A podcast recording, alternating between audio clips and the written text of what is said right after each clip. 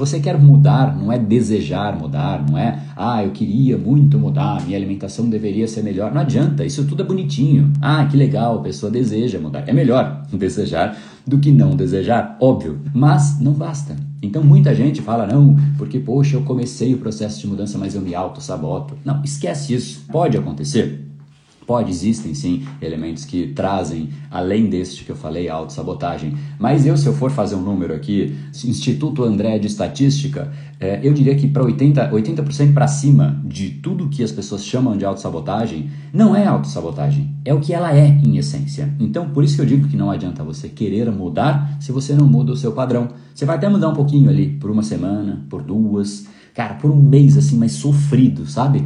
E depois você volta. Ah, André, não consigo. Isso para tudo. Não consigo acordar cedo. Eu me auto-saboto. Eu aperto snooze. Não, cara, é porque você está habituado a acordar tarde. É o seu hábito, é você que acorda tarde. Então, se você quer se chamar de autossabotagem, você dá um nome para você mesmo, que você quiser. Você pode chamar de João, você pode se chamar de banana, você pode chamar de elefante, você pode se chamar de autossabotagem. Você chama você do que você quiser.